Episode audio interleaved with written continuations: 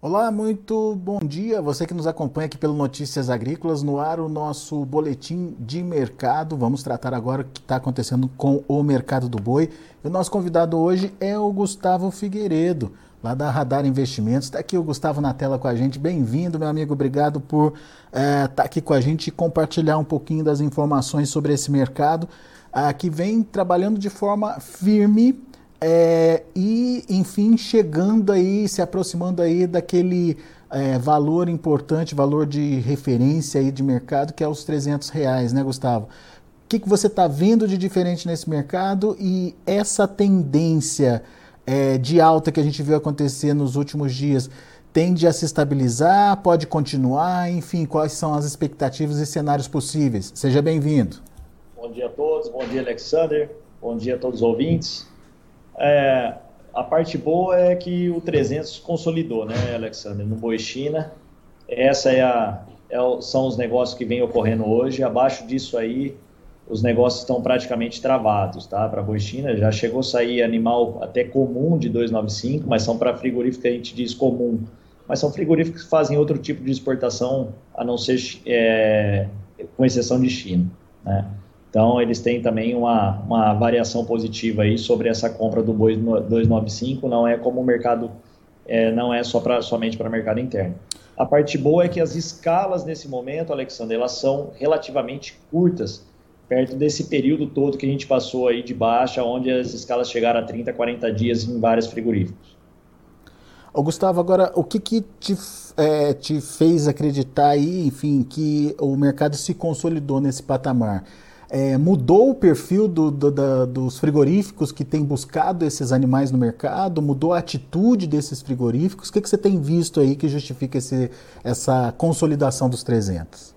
Vamos lá, vamos voltar um pouquinho no passado. Então, o primeiro ponto de inversão da chave, né, Alexander, para a retomada dos preços foi a reabertura do mercado chinês para outras plantas, né, novas plantas. E a principal delas, que a gente sempre colocava aqui o ano passado, que era a unidade Mozarlândia. Né? A unidade de Moderlândia, devido à concentração de abate lá ser grande e ao número de confinamentos ao redor ser muito grande, eles estavam trazendo esse animal para São Paulo, onde eles praticamente completavam as suas escalas aí da planta de Lins, né, JBS de Lins e de Andradina. Isso aí tirava essa pressão aí altista sobre o, o mercado de São Paulo, sendo que eles tinham volume vindo de outro estado já contratual, né, com os seus parceiros, né. É, a partir do momento da reabertura de Mozarlândia, Alexandre, esses animais passaram a ser abatidos em Mozarlândia. E aí houve uma pressão maior por uma compra maior de animais aqui, um volume maior de animais dentro do estado de São Paulo. Né? É... Isso deu start para aquele movimento de alta que a gente viu acontecer é, no começo do mês, certo? Exato. A partir desse momento acontecendo, Alexander, nós tivemos outros dois pontos que contribuem hoje por essa falta de oferta, por essa oferta mais reduzida. Né? O primeiro foi a redução da margem, né? o boi lá embaixo, o preço caindo, desde agosto, veio até início de janeiro aí caindo, a margem reduziu, o número de animais colocados no confinamento para abates posteriores reduziram. E o segundo é o período de chuvoso. Então, animais confinados com período de chuva, os confinadores eles reduzem o animal a sua lotação por curral para não haver problema aí, né, de ganho de peso nesse período. Então, a oferta de animais confinados e que são o maior volume de animais contratuais com os frigoríficos, onde geram escalas futuras, reduziram. Começa por aí. E a partir do momento, Alexandre, que nós estamos num período chuvoso, onde os animais terminados têm, nós temos um volume considerável de pasto, e com o fundamento do mercado físico de boi em alta, automaticamente o pecuarista ele tira da mão do frigorífico essa oferta existente terminada já hoje e passa a ofertar esses animais aí de forma é a conta gotas, né? De forma gradual. Então, ele sabendo que a perspectiva, o fundamento é de, é de uma nova rodada de alta ao longo dos próximos dias, né? Não que vá acontecer, mas o fundamento e a, e a expectativa é essa. Ele passa, por exemplo, se é um pecuarista que tem aí mil cabeças terminadas, ele vai ofertar 200 hoje, vende 200 num preço novo de 300, tenta um 305 para a semana que vem e assim vai gradualmente colocando essa oferta gradual e o frigorífico passa a trabalhar com uma escala muito mais curta do que vinha trabalhando, ou seja, realizando dentro do mercado físico do boi gordo uma pressão de alta nesse momento. Muito bem. A gente está então estabelecendo essa consolidação dos 300 reais para o boi China. De alguma forma, esse boi China está puxando o boi comum, está melhorando aí o preço de outras categorias, inclusive, Gustavo? Com certeza, Alexandre, com certeza. O mercado aí veio, logicamente que bezerro e a reposição, eles têm um entrave maior, mas nesse momento, com certeza, também vem puxando esse tipo de categoria, até porque em determinados valores de mercado futuro passa a existir uma margem melhor aí para você fazer um animal terminado para os próximos meses, que gera também a necessidade de comprar uma reposição já um pouco mais pesada, né, um garrote. Isso aí ajuda e contribui para isso. E para o boi gordo, Alexander, ele é o boi, no geral, o fundamento, a expectativa ela é igual para o sitiante, é igual para o fazendeiro grande, né? é de alta.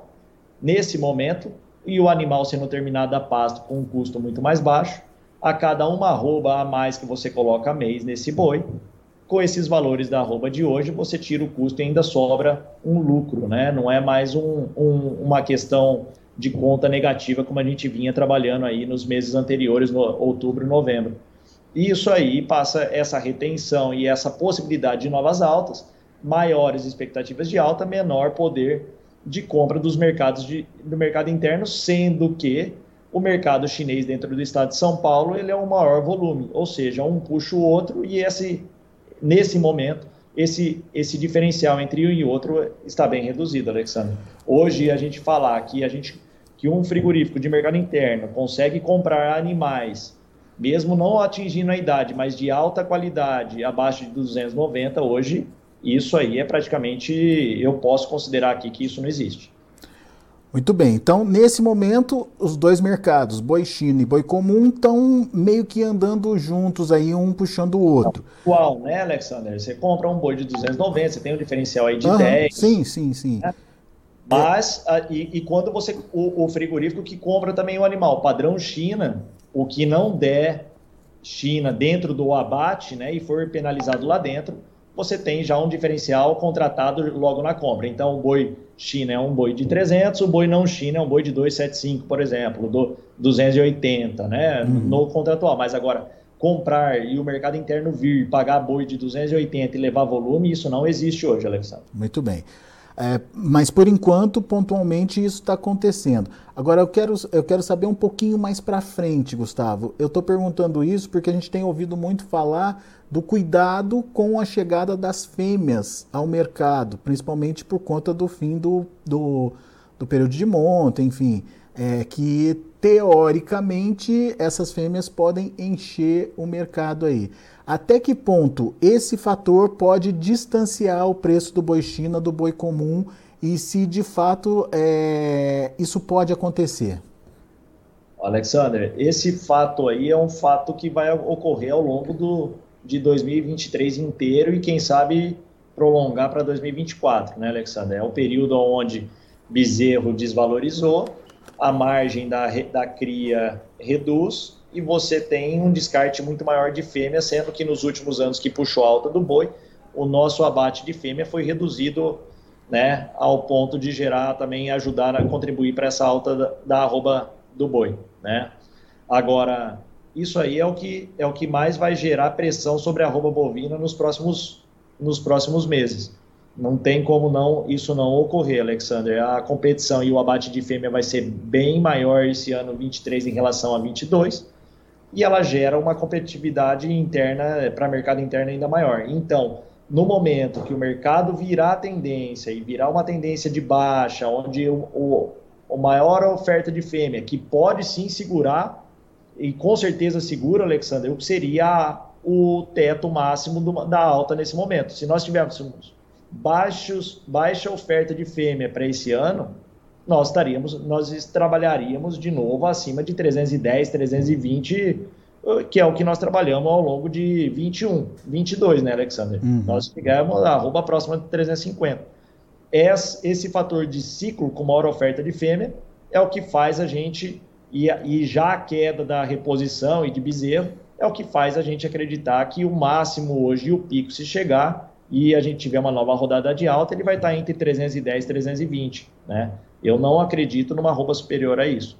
Então, a gente tem que ficar bem atento a esse fluxo, que esse fluxo aí é o que vai e pode inverter aí a alta para um fundamento de baixo nos próximos meses.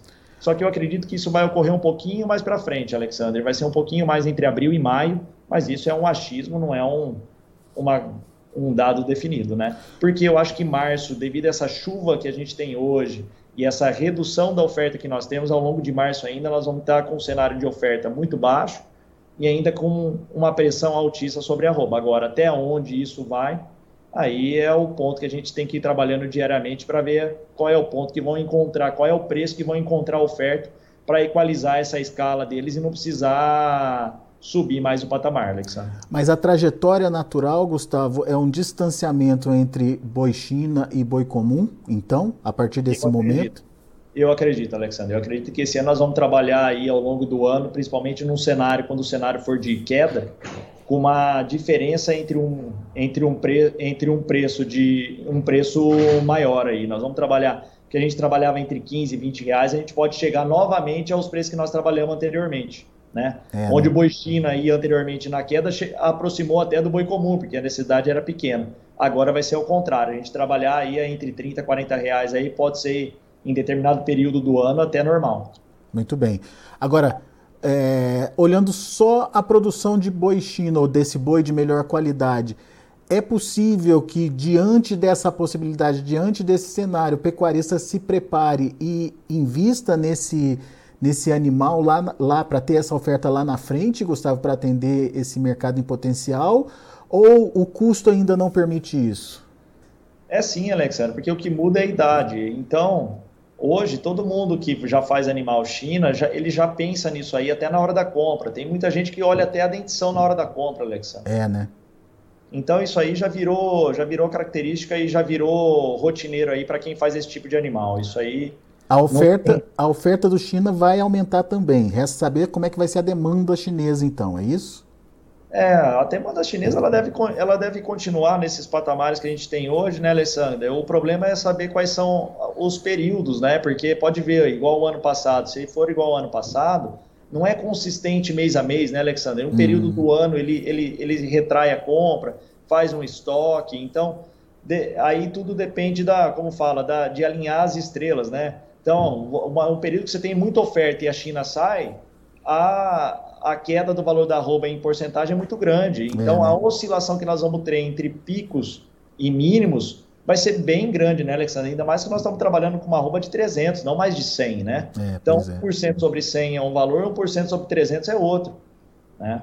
Então, vai ser assim, é por isso que eu falo hoje que o mercado futuro é ainda mais é, tem que estar ainda mais próximo do pecuarista, porque a oscilação de 10, 15 reais do dia para a noite, você sai do positivo para o negativo. Né? E a hora de se proteger, né? É, a hora da alta. E, e, o que o pecuarista tem que pensar não é no preço máximo vendido, mas sim no preço médio, né, Alexandre, ao longo do ano.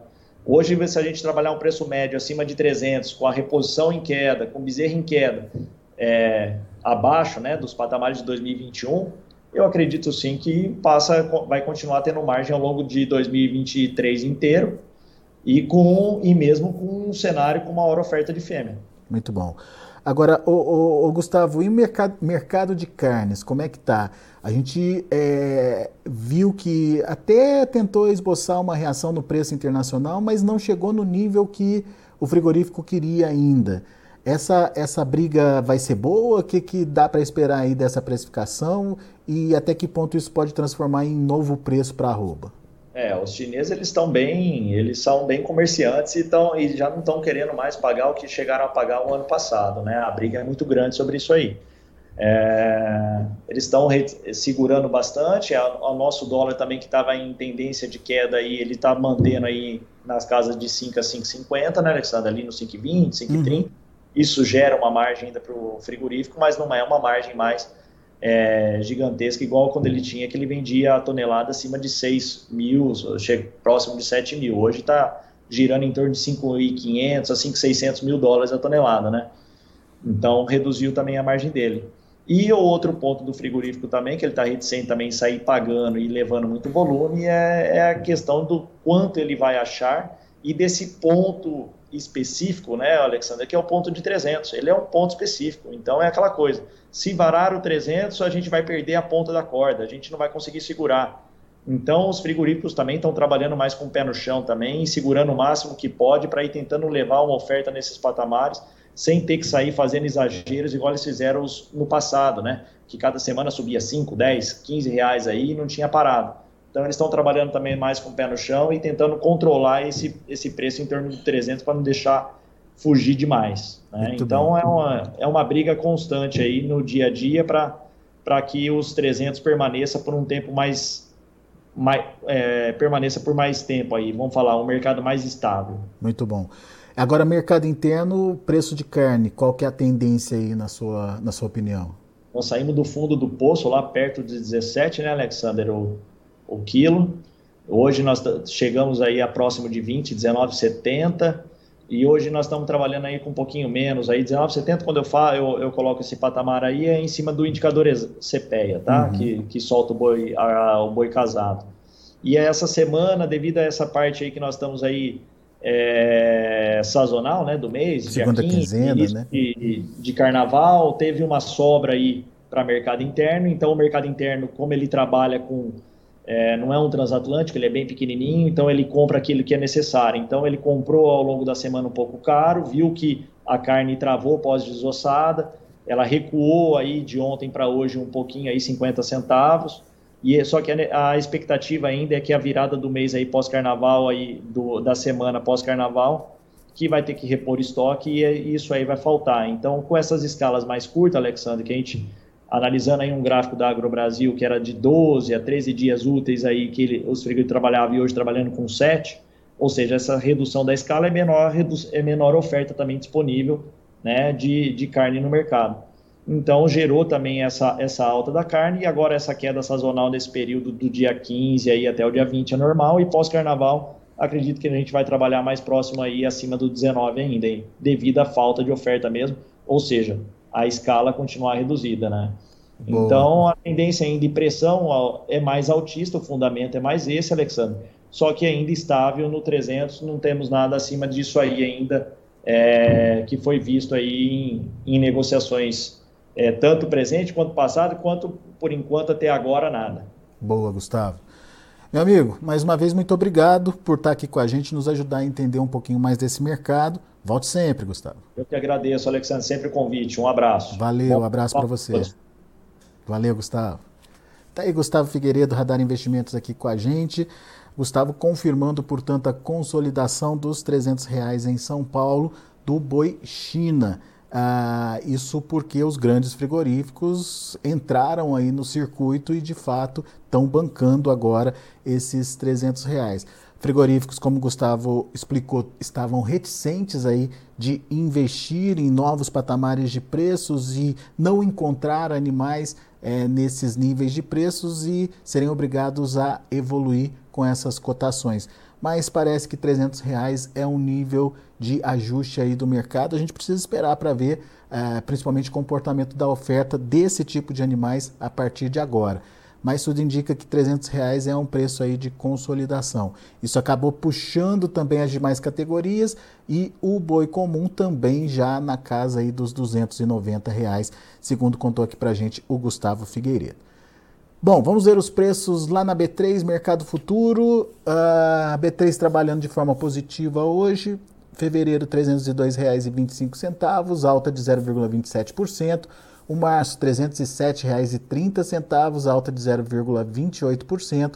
Abril, R$ 304,05, subindo 0,18%. E o maio, R$ 297,75, até o maio, que é o período aí de maior oferta e é, descarte aí de animais, com alta de 0,29%. O indicador CPEA fechou o dia de ontem a R$ 302,95, com alta de 2,35%.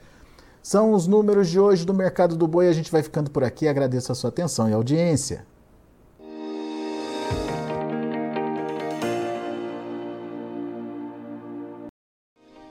Se inscreva em nossas mídias sociais. No Facebook, Notícias Agrícolas. No Instagram, arroba Notícias Agrícolas e em nosso Twitter, arroba Norteagri. E para não perder nenhum vídeo, não se esqueça de nos acompanhar no YouTube e na Twitch Notícias Agrícolas Oficial.